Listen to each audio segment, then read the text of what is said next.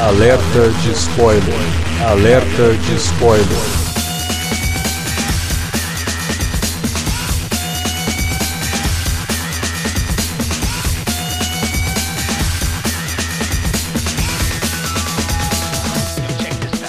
Olá, amigos! Eu sou o Alexandre e esse é o Alerta de Spoiler. No programa de hoje vamos comentar Animais Fantásticos, os crimes de Grindelwald. Segundo filme da nova franquia envolvendo o mundo mágico do Harry Potter. Para falar disso, tá aqui o Davi Garcia. Pois é, cara, vamos aí tentar, né? A gente tem vindo aí de uma sequência de alerta de spoilers que a gente só malha os filmes, assim, com, com, com argumentos e tal. Gente, vamos tentar fazer a mesma coisa aqui. A gente, eu acho que a gente não vai malhar tanto esse filme, mas vamos destacar, né? Tentar destacar o que ele acerta e o que ele é. Pois é, também com a gente tá aqui, depois de uma longa ausência, Alan Veríssimo. Fala galera, vamos falar aí do Animais Fantásticos, a desolação de Smaug. Peter Jacksonização da franquia Harry Potter. Bom, é isso. Será que ela vai lançar versão estendida depois? Nossa, mãe. Eu já senti que eu tava assistindo um filme de 5 horas. Eu saí do cinema e falei, nossa, passei a vida aqui, mas tudo bem.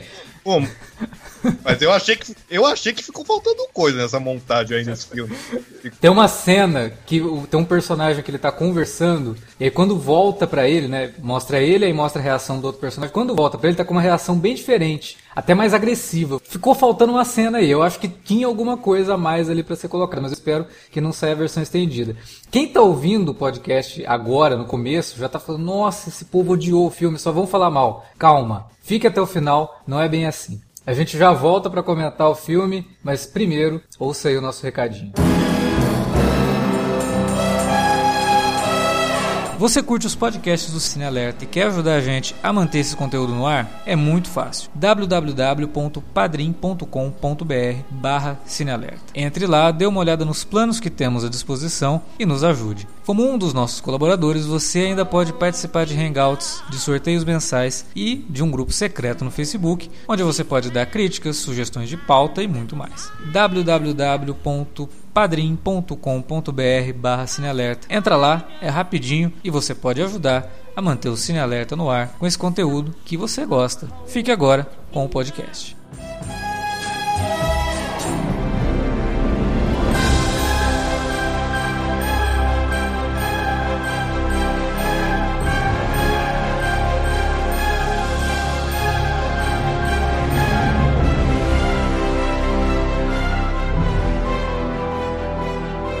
Eu lembro que lá no primeiro, né, o Animais Fantásticos e Onde Habitam, a gente ficou bastante empolgado com essa nova roupagem da franquia, né? É, saem os, o elenco infanto-juvenil e agora a gente tem adultos, né? Então a, a cinesérie agora ela tem uma pegada mais adulta, uma pegada mais madura, sombria e tudo mais, ao mesmo tempo que são novos personagens, a gente pode conhecer uma nova faceta da história do, do, do mundo mágico. Também na época eu havia feito alguns comentários sobre a J.K. e como que ela precisava aprender ainda para o próximo filme, que é esse que a gente está comentando agora, algumas coisas e principalmente que quando ela está escrevendo um roteiro para cinema, esse roteiro para cinema não, ela não pode escrever do mesmo jeito que ela escreve os livros dela, mas parece que ela não só não aprendeu, como ela piorou nesse sentido. Porque esse filme, além dele ser extremamente longo por conta de tanta subtrama que ela quer colocar, ele também é extremamente episódico. Parece que cada cena, cada sequência envolvendo personagens soa para mim como um capítulo de um livro e isso ficou muito nítido. Na reintrodução da Tina, por exemplo, que é toda uma sequência dela em Paris que para a história. No meio, tipo, tá, tá acontecendo a história, tem uma certa urgência e aí a história para para mostrar o lado dela, né, do que está acontecendo com ela naquele momento, aí volta para o Newt, e aí toda a questão do Newt parece que é um outro capítulo, aí volta para um outro personagem, e aí todo esse personagem é um outro capítulo. Eu me senti lendo um livro do Harry Potter, e eu gosto muito do texto de, da J.K. Sempre adorei, assim, todos os livros do Harry Potter eu li, não numa sentada, mas eu li é, muito rápido, porque você quer continuar lendo, mas quando você está lendo um livro, é uma experiência diferente de quando você está assistindo a um filme. E quando você está assistindo a um filme, algumas coisas você precisa levar em conta. E realmente, no sentido do ritmo, esse filme, em comparação com o primeiro, é bem pior. Ele tem problemas assim que me tiram, me tiravam do filme a todo momento no cinema e eu não estava esperando por isso. Né? Essas são minhas críticas negativas. Eu já vomitei tudo aqui, já coloquei tudo na mesa porque eu precisava tirar isso de mim. Eu acabei de assistir o filme, né? Então eu tô com essa, com essa impressão. Agora eu quero saber de vocês. Primeiro, perguntar pro Alan, porque faz tempo que ele não participa. Alan, você também já leu os livros do Harry Potter, você gosta da J.K. Eu tô maluco, eu tô exagerando nesse sentimento, ou você também teve esse, esse impacto negativo com o filme? Não, cara, eu concordo 100% com você. E o pior é que eu tô até. Eu tô chocado, porque eu não esperava isso da J.K. Rowling. É muito triste, dói dizer isso, mas ela fez o mesmo, a mesma coisa que o George Lucas fez nos prelúdios de Star Wars e o Peter Jackson fez na trilogia O Hobbit. Não no mesmo nível de ruindade, especialmente no caso dos Star Wars do George Lucas, porque o Hobbit eu ainda acho razoável, mas tem vários problemas lá. Por exemplo, quando chega o final do filme, aí você começa a se questionar o que foi que aconteceu de importante nesse filme para a mitologia geral da franquia? Parece um. É, nossa, é um, é um filme filler. Tipo, tudo que aconteceu nesse filme dava para resumir o quê? Em uns nossa, tem 130 minutos, ou seja, é até curtinho pros padrões da franquia. O Câmera Secreta tem quase 3 horas, né? Mas mesmo assim parecia ser muito mais curto comparado, né? Então, tem 130 minutos, só que aí tudo que acontece importante você poderia resumir o quê? Meia hora, 40 minutos. E assim como o George Lucas e o Peter Jackson, a J.K. Rowling, ela tá pegando uma história que teoricamente deveria ser bem mais simples, que era, vai, os animais fantásticos do título, que se bem que é, nessa altura já ficou claro que isso não é o protagonismo do filme, que o Scamander, e aí é outra semelhança com o Hobbit também, o Scamander ele é protagonista entre aspas, né? Que nem no Bilbo do Hobbit, o Scamander ele meio que ele é o protagonista que tá ali só vendo tudo acontecer, não faz muita coisa importante mesmo pra trama, ele é, o, ele é a nossa câmera pro que tá acontecendo no mundo bruxo,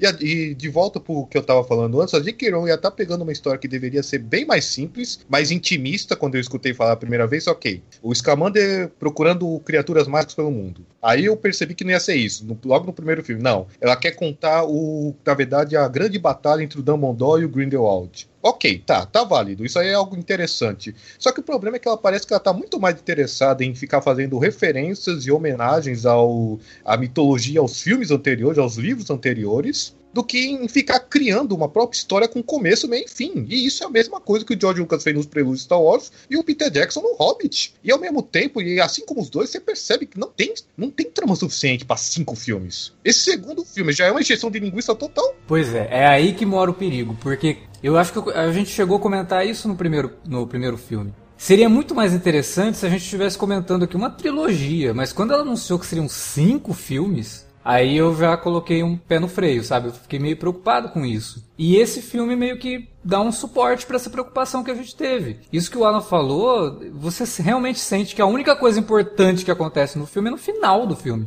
É a única coisa realmente importante que é um, e eu fiquei assim meio preocupado com isso também, né? Porque aí eu tenho que levar em conta assim que o que a J.K. tá fazendo aqui, esse universo expandido do universo Harry Potter, me parece que ela não, claro, óbvio, ela não tá mesmo não é para você levar em conta os livros. Porque ela não deu muita informação sobre o passado do Dumbledore nos filmes, mas nos livros a gente teve muita coisa sobre a batalha dele com Grindelwald, sobre a, a, relação dele com o irmão dele, que é um irmão que já tinha aparecido nos filmes, mas não é esse irmão que aparece aqui. E aí, alerta de spoiler, desculpa, acabei de soltar o spoiler do fim do filme.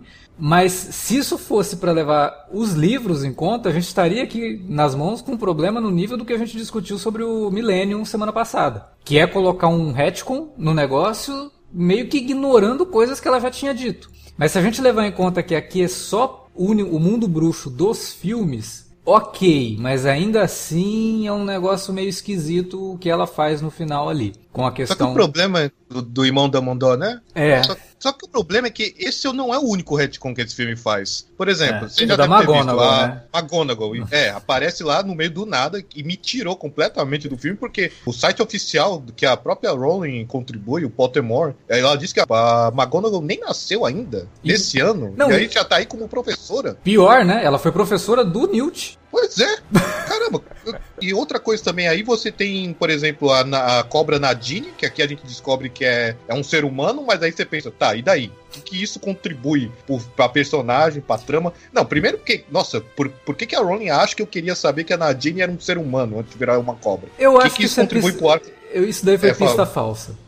Porque chega num ponto do filme que a gente fica imaginando que o Credence tem alguma ligação com Voldemort. Porque fica toda aquela questão da família, quem que é a família dele, ela é Strange não é. Aí não é, a gente descobre que não é, por conta de uma história trágica envolvendo a, a Little Strange. E aí fica, pô, ele tá com a Nagini. Ele é meio assim esquisitão e tal. Será que ele é um parente do Voldemort? Por isso que a Nagini tem a ligação com Voldemort?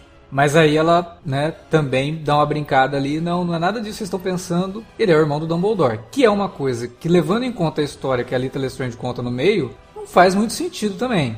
Não, não faz sentido no cânone dos livros também, porque É, não, no É. canto dos livros eu nem tô levando em conta. Esse negócio da McGonagall, inclusive, de novo, vou usar essa explicação. A McGonagall dos, dos livros é outra McGonagall, a dos filmes ela é muito mais velha, então. Beleza, aí eu, eu não me importo com isso. Né? É, mas é, só que o problema é que quando é a própria autora dos livros que tá por trás ah, do comando criativo dessa nova franquia cinematográfica, aí você fica meio complicado. É, o que, que a gente tem que levar em conta. É, porque, por exemplo, nos, nos livros, a história do Harry Potter não se passa nos dias atuais. Né? Nós passamos nos anos 90 os É, começa nos anos 80 e termina no- no- nos anos 90. Isso nunca foi abordado nos filmes. Nos filmes a gente sempre teve essa ideia de que aquilo ali estava acontecendo ao mesmo tempo, né, no, no nosso período de tempo. Então, essas mudanças eu vejo como uma forma de encaixar no universo que ela criou pros filmes. Ela não pode, sei lá, escrever um livro agora do universo do Harry Potter e utilizar isso da McGonagall lá em 1927. Eu acho que aí seria realmente problemático. Mas como esse negócio de datas já difere dos livros pros filmes, isso não me incomoda. Eu, eu entendo, sabe? É uma adaptação que ela fez, é um retcon que ela fez, ela tá contando uma nova história. Beleza. Agora,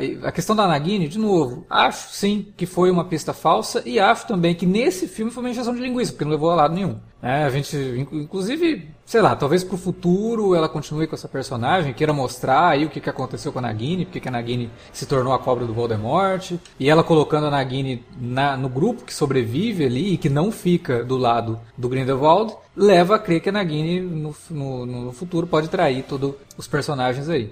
É, é, mas aí, Alex, aí você pensa, "Mas pra- por que, que a Rowling acha que eu quero saber isso? Que É. assim como o, Peter Jackson lá mostrando, ó, olha aqui o, o Legolas conheceu o pai do Gimli, ou É. então o Solo, ou então o Solo, em que a gente descobre, ó, o sobrenome dele não é Solo. É. Ah, pelo amor de Deus. Pois é. Cara, só com- é, entrando nesse papo aí que eu tô meio quieto aqui, eu concordo com, com que vocês já, já falaram aí. E eu só acrescentaria que a sensação que eu tive desse filme, é, de uma maneira geral, é que ele é um fanservice. Ele é um filme fanservice, é um filme pra fazer referências, como o Alan citou lá. Tá o tempo todo, olha, aquele personagem que a gente já conheceu lá no- nos filmes do Harry Potter, olha, então foi ali que surgiu, é assim que, então ele conhecia fulano, ah, então ele interagia com cicrano. É, boa parte do filme faz isso, né? É, é- é o- é o jogo o tempo todo. É tanto quando eu saí ontem, eu fui ver com a Juliana, e a Juliana saiu, que ela já leu os livros também, e ela falou: Ah, esse filme tem muita sensação de que quem, quem conhece muito esse universo mesmo, assim,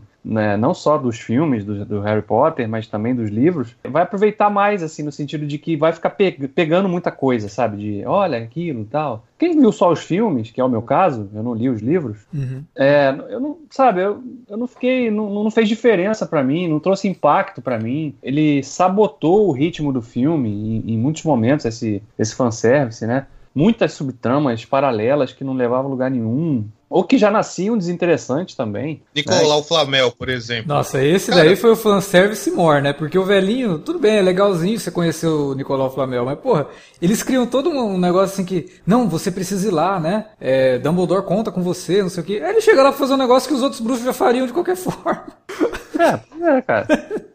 sabe? É difícil, eu- eu- são umas coisas assim que sabotam, como o Davi costuma dizer, sabotam o filme, porque a gente quer acompanhar uma história que nesse filme ela não se desenrola e muito por conta dessa obrigação do título do filme ser Animais Fantásticos. Eu acho que isso é um problema, né? Porque você tem que parar a história pra mostrar um bicho novo e perder um tempão com aquele bicho.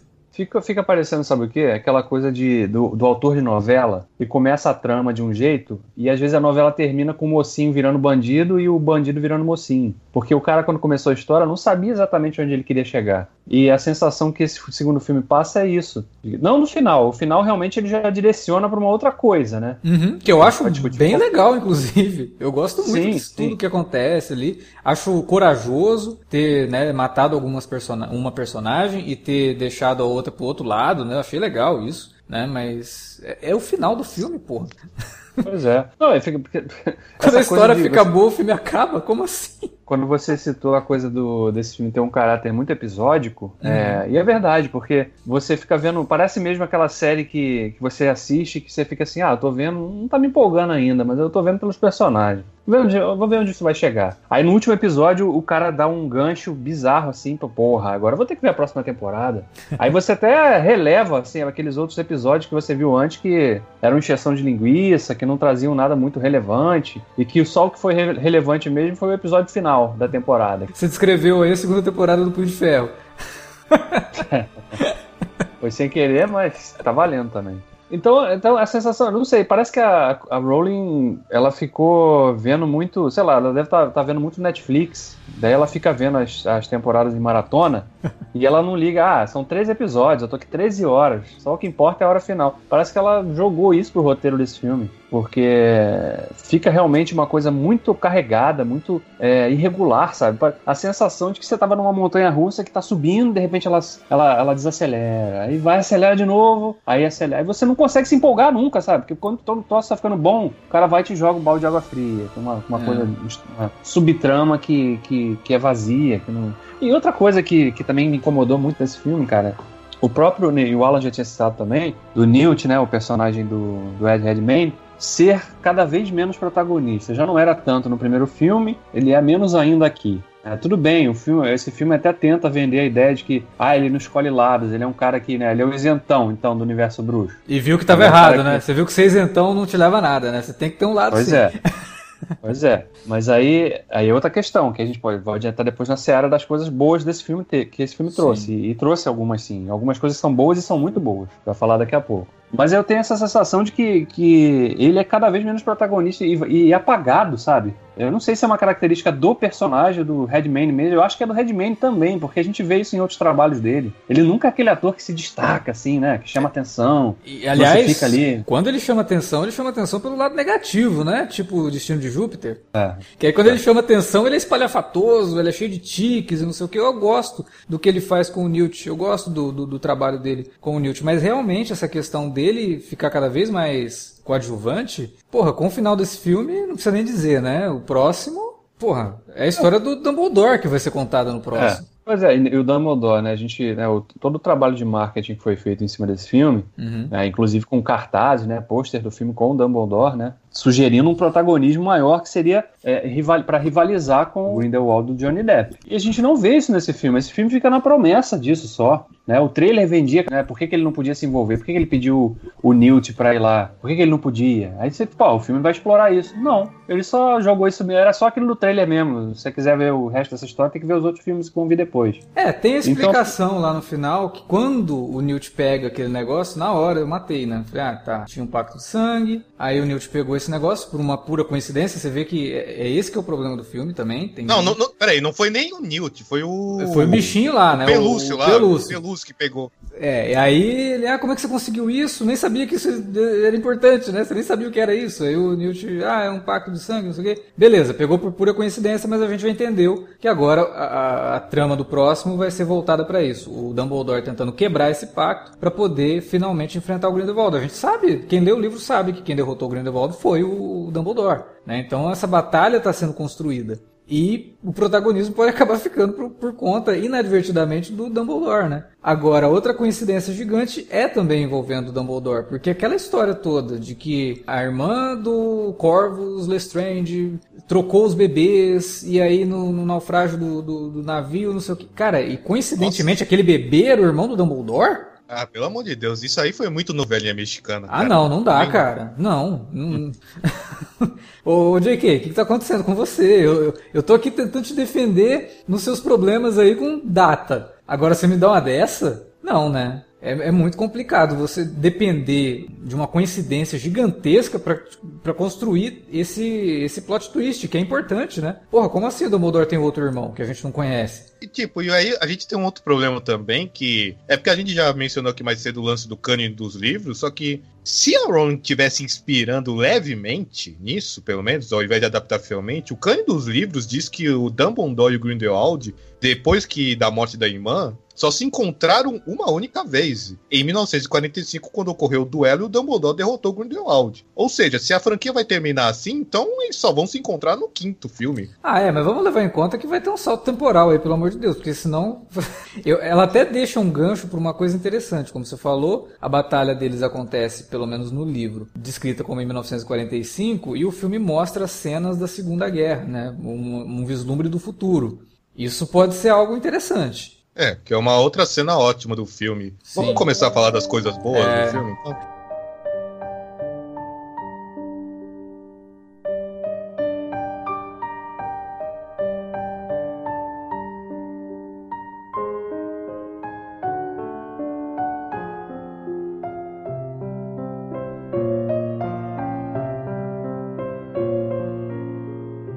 Cara, tudo que envolve esse mistério do Credence me chamou muita atenção. Eu fiquei realmente curioso para saber o que, que aconteceria ali. Eu gostei disso tudo que envolve o Dumbledore e os, a subtrama política, sabe? Do pessoal meio que querendo saber o que, que o Dumbledore tá fazendo e meio que perseguindo ele. É, as coisas. É, quando o governo começa a perseguir professor, as coisas não tendem a ir para um lado bom. E o, eu acho que a J.K. Rowling comenta um pouco sobre isso aqui, como ela já havia comentado lá atrás, né, no Harry Potter e a Ordem da Fênix, que fala muito sobre isso.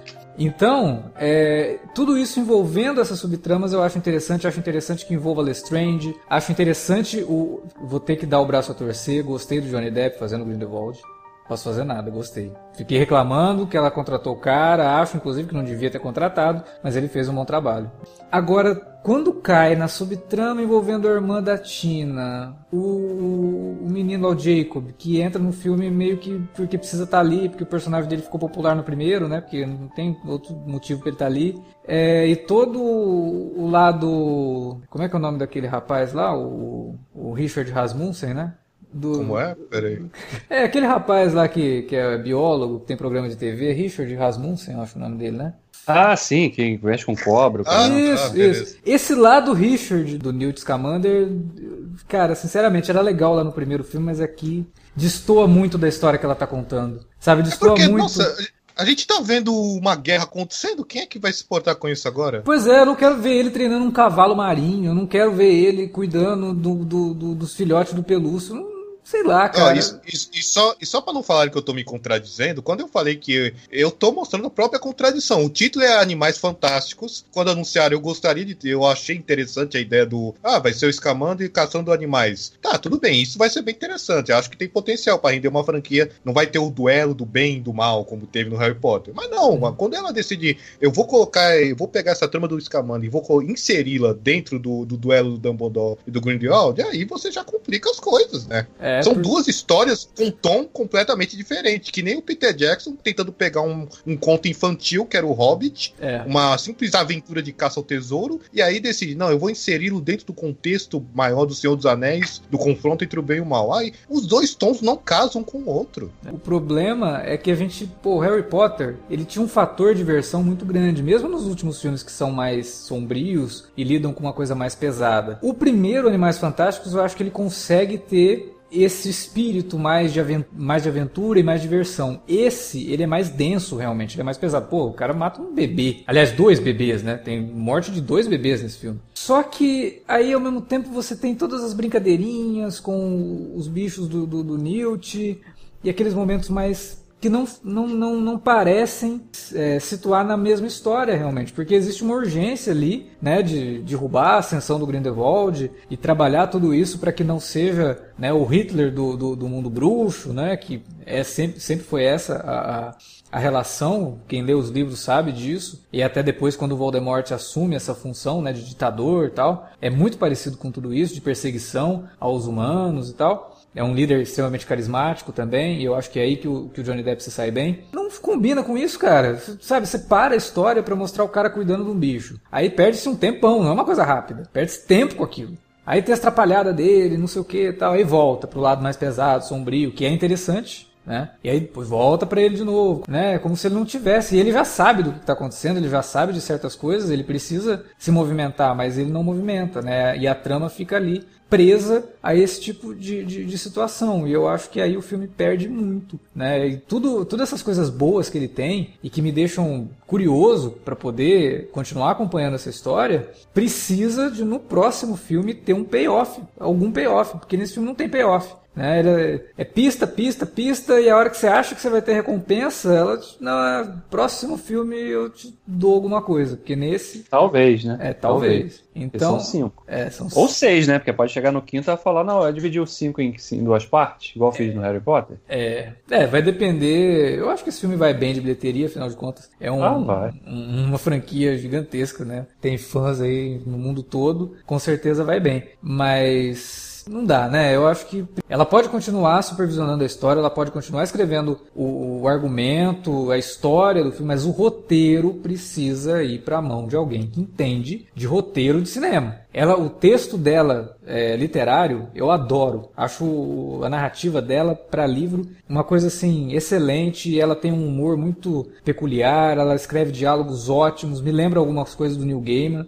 Eu adoro a escrita da, da, da J.K. Rowling, mas para cinema ela precisa ou contratar alguém para ajudar ou ter umas aulas de roteiro para cinema, porque ela realmente escreve pensando em livro, ela escreve pensando em capítulo. Isso é engraçado, né, cara? Porque as pessoas, por exemplo, como, como eu falei antes, né, eu não li os livros ainda do Harry Potter, mas todo mundo que leu e que, que já releu, acho que eu acredito é o caso de vocês, fala muito que, que a história é fluida. Embora ela tenha várias subtramas, muitos personagens, ela é fluida. Você não sente o tempo todo ficando pesado. Você já, ah, tá, esse capítulo tá chato, quero passar pro próximo que ela consegue criar realmente um, uma dinâmica que funciona no livro, mas que no cinema o audiovisual trabalha de forma diferente, né? Da mesma forma que você vai adaptar um, se você vai adaptar um livro para o teatro, tem que ser de uma forma. Se você vai adaptar para o cinema, é outra. Se você vai fazer para TV, também é diferente, uhum. né? Cada mídia, cada cada universo cultural desse tem o seu caminho, né? Tem a sua, sua estrutura, a sua forma de, de funcionar. Não adianta querer replicar o que você faz numa na outra, porque não vai dar certo. As exigências e as expectativas que cria no, no público que consome é, cada uma delas é diferente, né? No cinema você não consegue foi o que você falou, parece que a gente estava no início lá, parece que você está vendo um filme de 5 horas.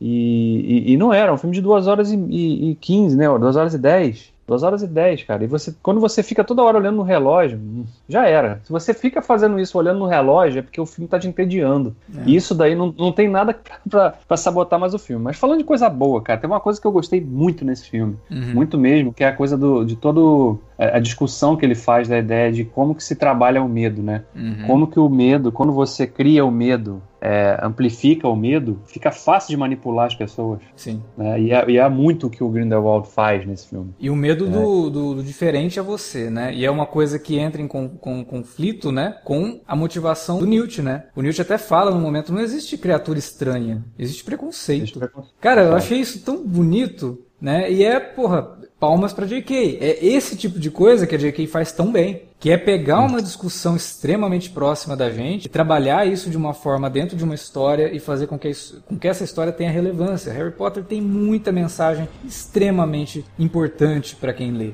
E esse, é. esse, essa discussão que ela gera ali, inclusive no final, cara, eu adorei que o, o, irmão do Newt ele fala, gente, não ataquem os bruxos. Não vamos ser aquilo que eles falam, porque nós somos. Né? É. É, é, isso é importante, você é, não entrar em conflito direto com aquele que está dizendo que você é o inimigo. Né? Você tem que ter aquilo que a gente até já discutiu no, no podcast de Handmaid's Tale. Né? A pessoa ela precisa ter uma forma diferente de lidar com aquele que está fazendo um discurso de ódio. Que se você entrar no confronto direto, você está dando vazão para o que aquela pessoa está dizendo. Isso está sendo mostrado de forma muito madura, inclusive, na atual temporada do Supergirl. Eu estou achando bem interessante o que eles estão fazendo na série. Eles estão trabalhando isso de uma forma muito interessante porque é o que está mostrando a ascensão de grandes de pequenos, na verdade, que não tem grandeza nisso, né? De pequenos ditadores que a gente está vendo sendo formando pelo mundo. começa com um discurso de ódio e aí o antagonismo a esse discurso é muito grande feito de uma forma tão desmedida que aquele discurso acaba soando verdadeiro. E, é. e ela tá trabalhando isso aqui, ela coloca o Grindelwald aí que eu acho né, que o Johnny Depp faz um bom trabalho de como que ele é sedutor, né? O discurso dele é sedutor para a comunidade bruxa. Vocês gostaram do, do, do Johnny Depp no, no, no, filme? Eu falei gostei. que eu gostei e acabei não perguntando Eu gostei. Vocês. Gostei porque o Johnny Depp geralmente ele é histriônico, né? É. E aqui ele tá bem contido. Né? Eu acho que é até bem diferente realmente. Eu não sei se se realmente é, foi o Yates, né, o diretor desse filme, né? Uhum. Chamou o Depp num canto e falou assim: meu filho, vem cá.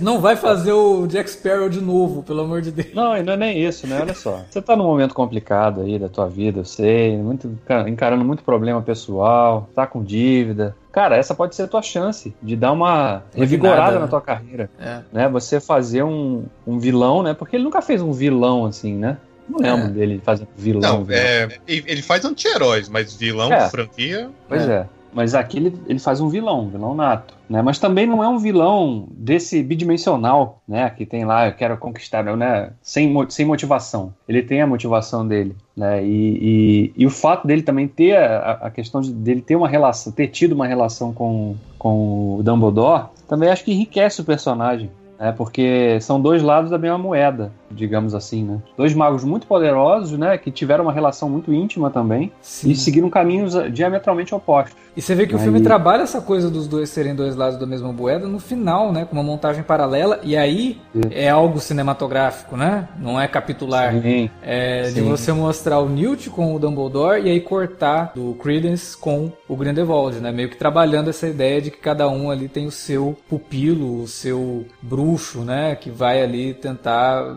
jogar nas, nas costas desses dois, porque o, o Dumbledore ele é meio filho da puta também, né? Ele, ele é o meio Obi-Wan Kenobi ali. Ele costuma fazer uma. Ele manipula a galera que ele toma por. que ele é padrinho, que é uma beleza. O Harry Potter ele manipula o tempo todo. Tanto nos filmes quanto nos livros, até mais nos livros. E o Newt, porra, você vê nitidamente que ele tá manipulando o Newt, né? Mas para uma luta justa, para uma luta né, de um lado bom. E o Grindelwald lá com o Credence para coisa do ódio, né? Ele, ele fomenta o ódio no menino, ele fomenta uma coisa vingativa, né? Você tem que tomar o seu lugar, não sei o que e tal. Acho que é, que é bem construído no filme. O Law fez um bom trabalho como, como Dumbledore.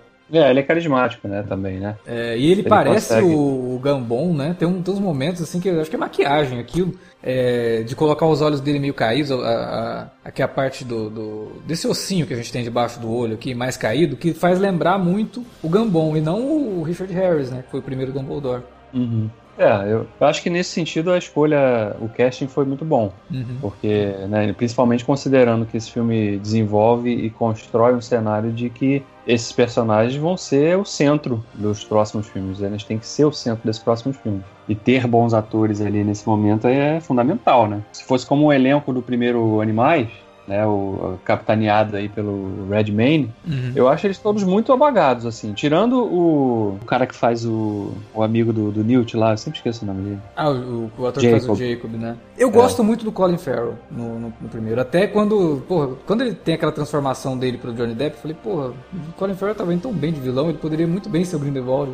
Não precisava do Johnny Depp, já tinha o cara ali. Mas realmente, né, em comparação, assim, eu acho que o elenco desse filme tem mais chances. Eu gosto muito da Zoe Kravitz, ela tá ótima. É uma personagem cheia de nuances também, e acho que isso é, é bem explorado no filme. Gosto muito da Tina, mas acho que nesse filme ela tava meio apagada. Ficou meio esquisita ali. É, ficou parecendo realmente que não tinha espaço para desenvolver a trama dela com o Newt ali. Pois é. é aí colocaram ela ali, né, naquele papel de é, Aurus, né? Auror, Auror. Auror. Não, mas nem isso. Ela ficou meio relegada mais a interesse amoroso mesmo, pra ficar é, com ciúminho. Pois é, e eu que... acho isso bobo demais, cara. É, e, e, o pior é isso, nem é muito coerente, né? Porque em Harry Potter, tá, eram adolescentes, mas aqui, pô, é uma mulher adulta com 30 anos de idade, que é pô, profissional, Auror, caça bruxos das trevas, aí a Rowling fica investindo nisso. Sei lá. Não, então, mas aí, no Harry ficou, Potter ficou... mesmo tem tanto disso. E quando tem, você entende. Como você falou, são adolescentes e é, é natural, realmente. Aqui ficou muito ruim e, e diminuiu ela, porque ela pouco aparece no filme.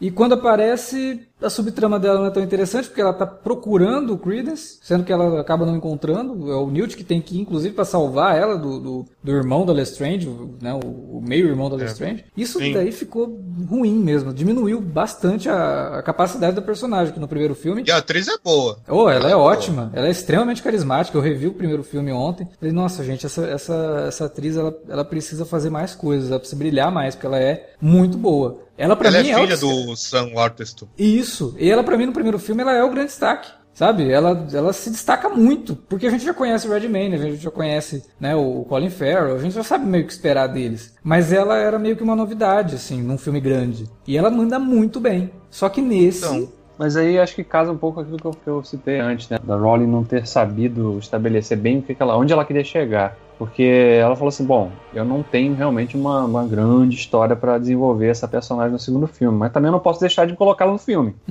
é, porque ela tem uma relação importante com o protagonista do primeiro filme. Né? E, e, aí? Aí bota, mas bota de qualquer jeito. Então, sei lá, de repente era melhor ter. Sei lá, ela foi, ela tá em treinamento, não sei aonde lá para não pra justificar a ausência, talvez. É, só que isso aí, isso aí se aplica também perfeitamente, como a gente falou mais cedo, ao personagem do Jacob, uhum. que ele, ele tá ali só porque ele tem que, temos que ter um alívio cômico, temos que ter um Ronnie Weasley na série. Quando eu, no minicast do primeiro filme, eu cheguei a comentar que uma coisa que. Uma das poucas coisas que não me agradava na, no Harry Potter, na franquia original, era o fato que não tínhamos personagens trouxas na trama, nenhum personagem que fosse principal. Uhum. Porque isso sempre me incomodava, porque a gente nós víamos esses bruxos lutando para defender os trouxas, mas os trouxas em si a gente raramente vê e quando aparecem são retratados como pessoas horríveis, como os, como, os, como os trouxas, né? né? Como trouxa é. no sentido mais literal da palavra, né? Sim, e aí, quando eu soube que ia ter um personagem trouxa nessa franquia, eu achei, ah, que ótimo, né? Porque essa é a hora da Rowling finalmente mostrar alguém como um cara, um trouxa como um cara simpático e ter um papel de relevância na trama. E ele teve isso no primeiro filme. No primeiro filme, ele estava lá pra, também para ser a câmera do espectador e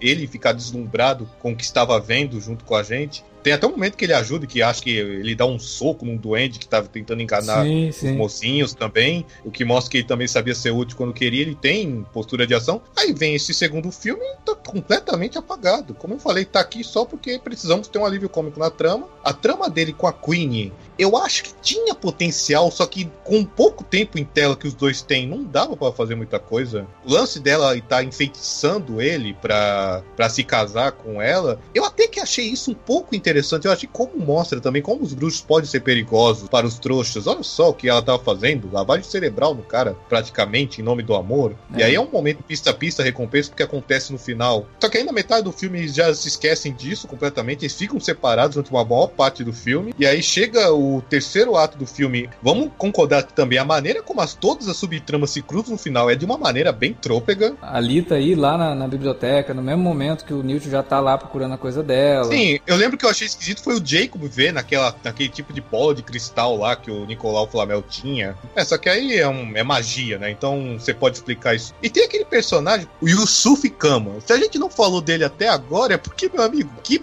eu não sei por que, que esse plot tá no filme. É o do cara que quer matar o Crindes porque é pai. O, é o meio-irmão o... da, da, da, Lita, né? É o meio-irmão da É o meio-irmão da Lita, porque o, o, o pai dela é, violentou e, e acabou meio que causando a morte da, da mãe dele. E, e tipo, é, qual que é a relevância disso? O que, que isso acrescenta de novo pro filme? De novo, é uma outra coisa que é um plot que tá aí só pra encher linguiça e que parece uma subtrama típica da que a Rowling iria inserir se fosse um livro, não Exatamente. um filme. Exatamente. É muito aquilo de, por exemplo, que eu acho que inclusive fez falta no Enigma do Príncipe sobre o, o Voldemort, né? Eu acho que faz falta no Enigma do Príncipe a subtrama do Voldemort, do passado do Voldemort, pra gente conseguir entender melhor a motivação dele, por que, que ele faz o que ele faz e tal. Concordo 100%. Toda a trama envolvendo o passado do Voldemort e sua família no livro do Enigma do Príncipe é uma coisa que deveria ter ido pro filme. Totalmente. Isso foi uma mancada, isso foi uma mancada dos roteiristas. E aqui parece Aí... que ela tenta fazer a mesma coisa, criando uma história de abuso, né? Uma história de que levou à morte, uma história também envolvendo um bruxo seduzindo uma, uma bruxa, no caso, mas é, com feitiço mesmo, né? Então até liga um pouco ali com a Queen.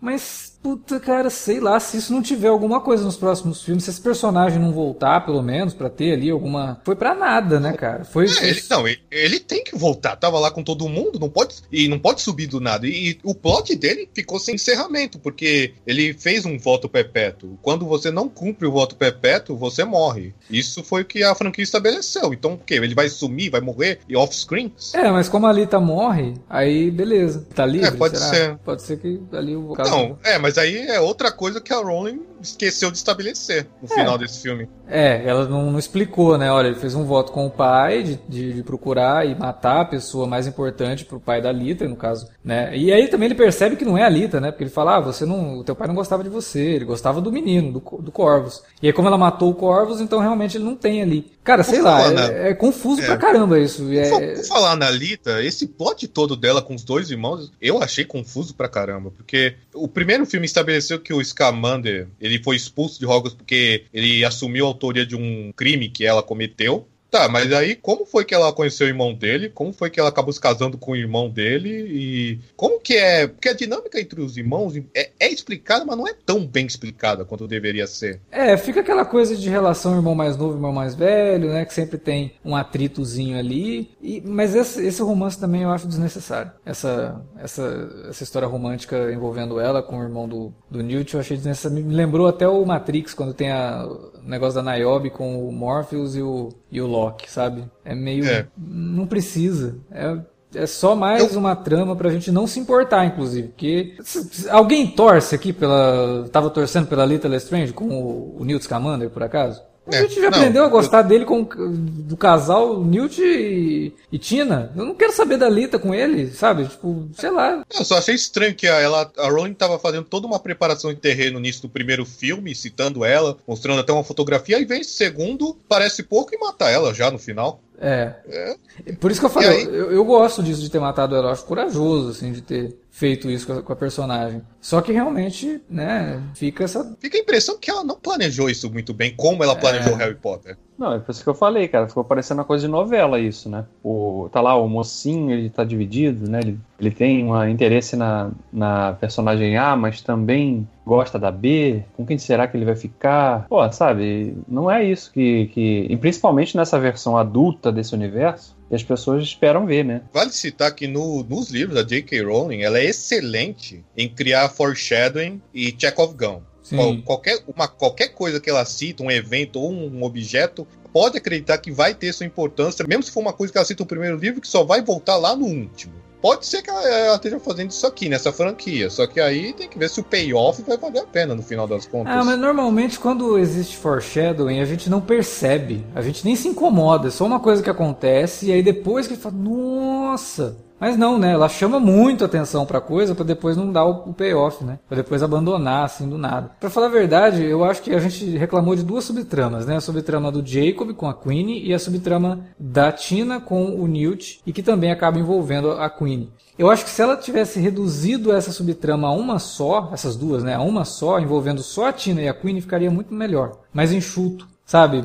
E, e- talvez é, conseguisse até espelhar a questão de que o Dumbledore agora vai enfrentar talvez um irmão dele. Né? Então essa coisa de irmão contra irmão não fica no filme, porque no fim a, a Queen tá ligada ao Jacob, não a Tina. E eu acho que deveria ser isso. Eu acho que deveria ser a Queen com a Tina. Sabe, a Tina indo atrás da Queen já no começo do filme, pra dar uma motivação melhor pra ela, do que simplesmente ir atrás do, do Credence. E ela já ter isso, não, minha irmã eu acho que foi seduzida pelo, pelo Grindelwald, eu acho que ela, ela comprou a ideia do Grindelwald, apesar de ser importante mostrar no final a Queen comprando o discurso do, do, do Grindelwald, mas isso poderia fazer de qualquer jeito, isso funcionaria porque todos os bruxos ali acabam comprando o discurso dele. E aí, talvez, se, se ela já tivesse do lado dele, falaria, é por isso que ela tá lá, olha o discurso do cara. Né? Eu tenho que admitir que fiquei um pouco incomodado, porque eu particularmente detesto quando o herói vira traidor em qualquer franquia. Só que, só que aí eu, porque eu achei meio problemático. Só que agora, pensando melhor um pouco, eu pensei: é, infelizmente estamos em tempos em que pessoas ligadas,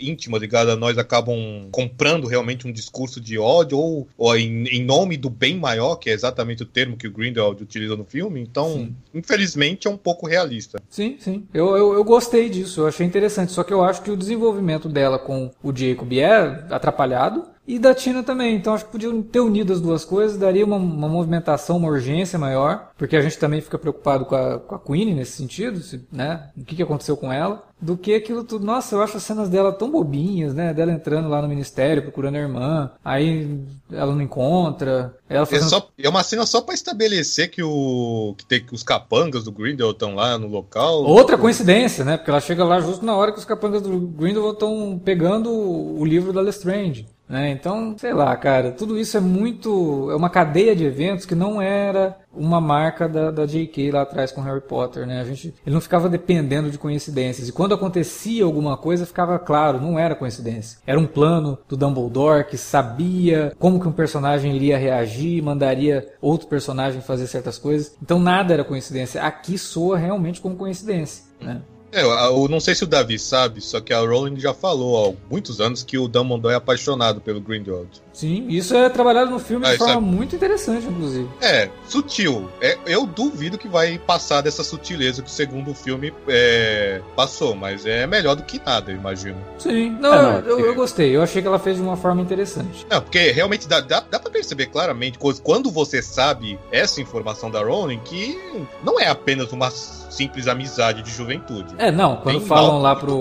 Um dos caras do ministério fala pro Dumbledore, né? A gente sabe que você era como se fosse um irmão, né? E ele fala. Ele fala mais, mais que o irmão. né? É, a gente era mais do que irmão. Então, Ele fala todo angustiado. é. Isso eu acho interessante, cara, realmente. Eu acho que isso, se ela tiver. Eu espero que ela tenha, tenha assim, um plano bem desenhado pra essa parte da trama, de explorar até mais isso do passado deles e tal, né? Acredito que a gente vai ver flashback, né? da- dessas coisas, dessa relação que eles tiveram também, né? É porque é uma lá, de coisa que já de repente, no o livro próximo tem, filme né? vai- É, pois é, então, de repente o próximo filme vai ser só um longo flashback. É, não s- é, não vários flashbacks, né? Porque teria que. É. Cara, é, pra ela explicar esse negócio do, irmão, no novo irmão do Dumbledore vai ser complicado. Isso aí vai Vou- complicar a cabeça de muita gente, cara. Não, e eu vou te contar que aquele flashback que teve de Hogwarts na metade do filme, eu já achei que atrasou pra caramba o ritmo. Eu, foi um momento em que eu comecei a olhar no relógio. Ali não foi um Lá do- fanservice, né? O- Ali não, foi... do flashback do Scamander. Sim, o aquilo, aquilo ali é um fanservice. Eu, eu vi muita gente no cinema. "Ah, Nossa, Hogwarts, né? Ah, tá. Bota até a, musi- até a música, né? Eles botaram, né? Da trilha do Harry Sim. Potter. Por sinal, esse é o outro problema. Porque, cara, de novo, já estamos no segundo filme. A, a franquia Harry Potter tem músicas maravilhosas. Os, os três primeiros filmes do John Williams, os últimos também, que era o, o Alexandre Desplat. É, os- o tema do, do personagem que é memorável, a gente assobia o tempo todo. Cara, dois filmes de Animais Fantásticos. Que música memorável que esses filmes têm. Cara, nenhuma. Inclusive, a mais interessantinha, que é o tema ali do filme, né? É plágio de, de música do Harry Potter, né? Porque já tem essa música no. Acho que no Cálice de Fogo tem uma muito parecida. Que, que não é do Desplat, o Cálice de Fogo, se não me engano. Não, era. Foi o Patrick Doyle. Patrick Doyle, é. É, que é legal essa- essa- esse tema e o James Newton Howard meio que deu uma surrupiada ali e tá usando aqui. Né? Ah, ele de novo, né? O James Newton Howard. É, cara, não ele dá. fez o primeiro também. Fez. O James Eu, eu Newton. que ele é bom, cara. Ele, é- ele costuma ser bom, mas, Mas, é. não pra esse tipo de história, sabe? O James Newton Howard pra fazer filme de super-herói. Ele fez o Lanterna Verde, a trilha dele é péssima no Lanterna Verde. É, e pra fazer filmes grandes de aventura, não cabe. Ele é bom pra drama. E ele fez os Batman do Nolan, mas aí tinha um Hans Zimmer Ele junto, fez né? Então, o primeiro, né? Aí o outro, o segundo e o terceiro já é o Hans Zimmer direto. E você percebe Ah. muito bem, tanto que na época que saiu o Batman Begins, o próprio Nolan e o Hans Zimmer falavam que, olha, o Zimmer ficou com a parte de ação e o James Newton Howard ficou com os temas é, mais humanos, mais dramáticos. Que é o que ele sabe fazer. Ele faz isso muito bem. Agora, tema de ação, tema, enfim, ele não faz bem. E no filme a trilha. Eu não diria que é uma trilha ruim. Eu acho que é uma trilha ok, É passável. genérica. Mas genérica. genérica total. genérica. Eu nem sei, nem sei que, que, que tu vai colocar aqui no, na edição do minicast, meu amigo. É, não tem Vai nenhuma música assim de vírgula, Não, né? Pra, foi- pra usar de, é, de e foi a, bloco. foi, foi a mesma coisa lá no Millennium lá, que eu fiquei pensando, coitado do Alex, deve ter penado pra encontrar uma música boa A, no filme. a sorte colocar da trilha do, do último Millennium é que tem quatro músicas no final que são temas de piano Duas são tocadas pelo Fed Álvares e duas são tocadas pelo, pelo Rock Banhos. E deu para colocar de, de divisão de bloco ali, porque são temas até legaisinhos no piano. Agora, a trilha mesmo incidental, com orquestra, não, não, tinha nenhum momento grandioso, nenhum momento realmente interessante, como era a trilha do milênio anterior do Trent Reznor, que é fabulosa. É, e aqui, de novo, cara, Harry Potter tem o Alexandre Desplat, cara. A trilha do Desplat, que nem precisou ficar usando muito o tema do John Williams, sabe? Quando ele entra, é maravilhosa. Tem, tem, uns temas lindos, assim, que ele cria, de, de, um, de uma sensibilidade e, e é até corajoso, né? Porque é o último filme da franquia, você, pens você pensaria que ele ia tentar mais resgatar, para focar mais na nostalgia. Mas não, uma boa parte do filme são temas novos mesmo, então esse aqui, esse Animais Fantásticos, puxa, que o único momento é quando você tem que. Quando você volta a escutar o tema clássico do John Williams. Sim. Pô, não, pô, tá complicado, né? É, eu, eu, confesso que como fanservice as cenas em Hogwarts até são bonitinhas, né? Porque mostra, por exemplo, o Dumbledore ensinando defesa de artes contra de arte das trevas, que lembra muito as aulas que o Lupin dava no, no terceiro filme, né? Uhum. Aquela coisa de imagine o teu pior pesadelo, depois usa ridículos e tal. Muito parecido com a cena, então mostra que o Lupin era um, um sucessor natural do Dumbledore como professor, né? Dá até uma grandeza assim pro Lupin que eu, eu gosto, porque é um personagem que eu gosto muito, tanto na franquia, no cinema, quanto nos livros, principalmente nos livros. Acho ele um personagem melhor nos livros. Mas, tirando o lance fanservice, concordo com o Alan, é uma cena que dá uma quebrada no ritmo legal ali. Né? E a gente tinha até citado, né? Ah, é cada vez menos animais fantásticos. Né? Mas os animais fantásticos que aparecem nesse filme eu gostei, eu achei bem legal. Os efeitos mesmo que foram usados, né? Pra aquele bicho lá que parece um, uma mistura de dragão com cachorro, com. Com gato, achei, achei né? Legal. Parece um gato, gato misturado né? com. Não, e a forma como. aquela E divertida também a forma que é a cena que eu te encanta o bicho lá com aquele, com aquele sininho lá, com aquele. Sim. achei interessante os bichos todos, né? Quando ele mergulha lá naquele aquele tipo de aquário que ele tem lá na, na casa dele lá. Aquele... Tecnicamente o filme é impecável. Então é, isso a gente sim. não pode reclamar. Não, não, não. Ele, é, ele, não, e visualmente, assim, é lindo, né? Tem cenários sim. muito bonitos. Pô, aquela, aquela sequência que o Dumbledore tá conversando com o Newt, que ele faz a, a magia lá para jogar aquela neblina na cidade. Pô, maneiro pra caramba, muito bem feito aquilo, bonito. E ele aparatando, né? E o Newt seguindo ele, e eles sendo seguidos também por gente do ministério e tendo que se esconder. Boa sequência, boa sequência. Isso é mais cinema do que do que livro, né? Um bom momento que a J.K. junto com o, o, o, diretor, né? O David Yates, que eu gosto muito do David Yates. Eu sei que muita gente não gosta dele no Harry Potter, mas eu gosto muito dele. Eu acho que ele traz uma coisa, uma pegada pé no chão mesmo para algumas coisas que era importante naquele momento do Harry Potter. E aqui ele faz a mesma coisa. Ele dá peso para drama, ele dá peso para situações políticas do filme. É, mas realmente, cara, eu, eu, lembrei de um negócio assistindo ao primeiro, e a gente está discutindo aqui sobre subtramas inúteis, né, ou subtramas mal é, desenvolvidas. A subtrama do Jacob com a, com a Queenie me lembrou o que a gente viu no primeiro filme envolvendo o personagem do John Voight com os dois filhos. É. Eu até perguntei pro Davi, porque ele viu ontem, eu falei, mas peraí, o John Voight volta? Porque eu tinha acabado de, de ver o primeiro, de rever o primeiro, né? Eu falei, porra, essa subtrama ficou sem finalização. Sem né? payoff, sem payoff que você falou, né? É, não, ela não, não acaba, cara. Aquela subtrama não acaba. Eu falei, pô, mas peraí, ele volta pelo menos pra dar um. Não, nem sinal. Eu falei, puta merda, então Pra que, que serviu tudo aquilo que a gente viu no primeiro? E fica mais estranho quando você lembra que nos livros, a J.K. Rowling, com, tirando raríssimas exceções, ela usa a, estrutura narrativa do point of view do Harry. A gente, tudo que acontece, quase tudo que acontece nos livros, a gente vê pelo ponto de vista do Harry. E mais ninguém. Quando tem cenas em que ele não aparece, ele só escuta o, o, a história do que aconteceu depois. O que é um recurso literário Sim. e não cinematográfico. Aí vem esses filmes, aí ela, ela decide do nada, parece que ela quer compensar pensar tudo que ela não fez em Harry Potter e, não, vou colocar vários, vários pontos de vista de personagens acontecendo ao mesmo tempo. E aí dá, dá no que dá, né? É, no Harry Potter ela só muda isso quando entra o Voldemort. Ela começa a colocar os pontos de vista do Voldemort, né? Sim, é, isso mesmo. E ela come, olha só, ela, olha só como a J.K. é inteligente. Os livros são no ponto de vista do Harry. Quando o Voldemort entra, ela faz essa transição mostrando o que está acontecendo com o Voldemort pelos olhos do Harry, porque ele tem aqueles lampejos ele vê as coisas que estão acontecendo com Voldemort. Aí depois ela faz a transição para nos últimos livros você ter cenas do Voldemort mesmo, né? Então você vê, é uma mulher extremamente inteligente, com uma escrita extremamente habilidosa.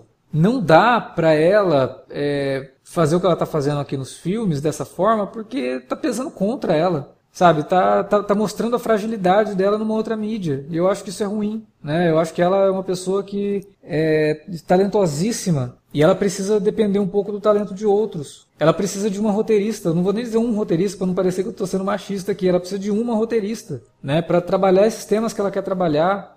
Ela não pode fazer sozinha. Ela precisa aprender a delegar. Aí você pode dizer assim, não, mas eu acho até que tem um ghostwriter que está escrevendo junto com ela e ela coloca só o nome dela. Pode ser. Mas ainda assim, ela tem peso total no, no, no texto. E eu acho que ela precisava delegar um pouco isso, cara. Porque, por exemplo, você citou a questão do ponto de vista, né? O Game of Thrones, né? Os livros são ponto de vista, né? E aí, quando foi adaptado isso para TV, precisaram mudar, precisaram entender que aquela linguagem não iria funcionar na TV. E para isso, mudaram o estilo da história.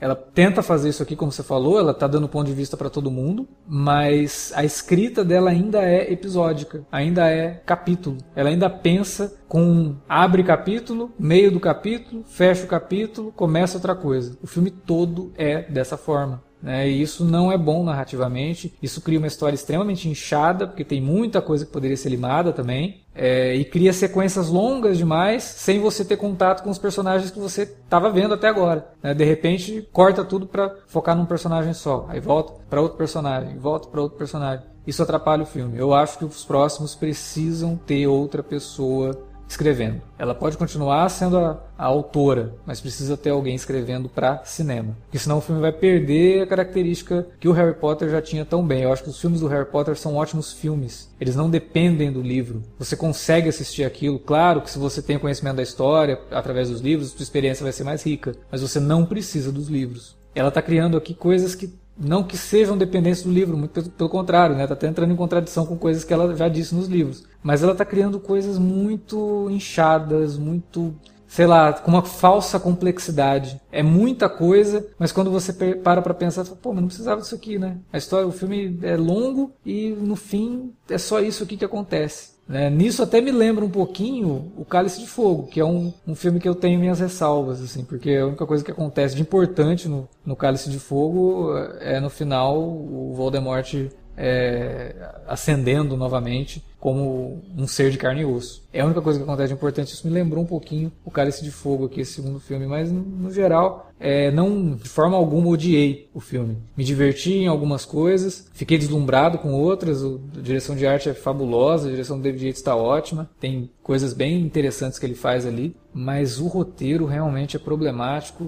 E o desenvolvimento dos personagens, assim, eu acho que atrapalha mais do que ajuda. Então, precisa ter uma correção de curso. Tá em tempo ainda, né? Falta três filmes, tem que fazer uma correção de curso para hora que chegar no terceiro a gente fala, puta que saco, hein? Vai ter mais dois ainda, ninguém merece isso. Eu ainda tô aqui, pô, a gente já vai ter mais três, dá tempo de corrigir, porque essa história, ela tem potencial. O jeito que o filme termina, termina num potencial gigantesco. Né? E todo esse comentário que ela faz, eu quero ver mais disso. Né? Quero ver essa questão da Segunda Guerra, se eles vão realmente abordar, achei legal, achei muito interessante o, o, o Grindelwald usar isso, né, de que o ser humano, ele, ele, ele promove guerra, né, ele promove o ódio, e ele está fazendo isso também, só que de uma forma mais sutil. Então tem muita coisa para ser trabalhada ainda. Espero que os próximos alertas de spoiler sobre a franquia Animais Fantásticos, que eu também acho que tinha que mudar de nome, é beleza? Espero que a gente tenha mais elogios nos próximos aí.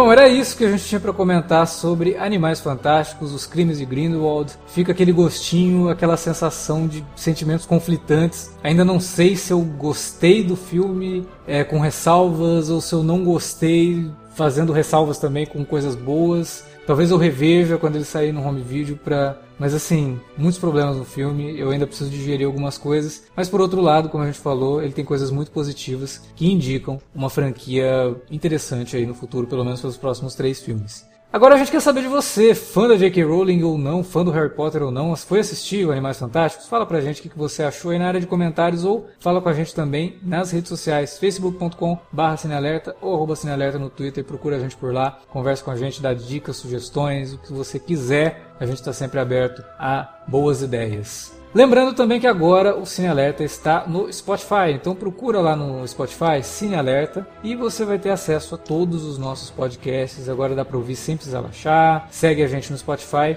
você vai estar sempre ligado no que a gente posta por aqui de podcasts. A gente está três semanas já lançando um por semana, né? Teve alerta vermelho, alerta de spoiler, dois alertas de spoiler, no terceiro agora. Vamos ver se teremos mais alerta de spoiler em novembro ainda. Valeu pela audiência, a gente fica por aqui, até a próxima.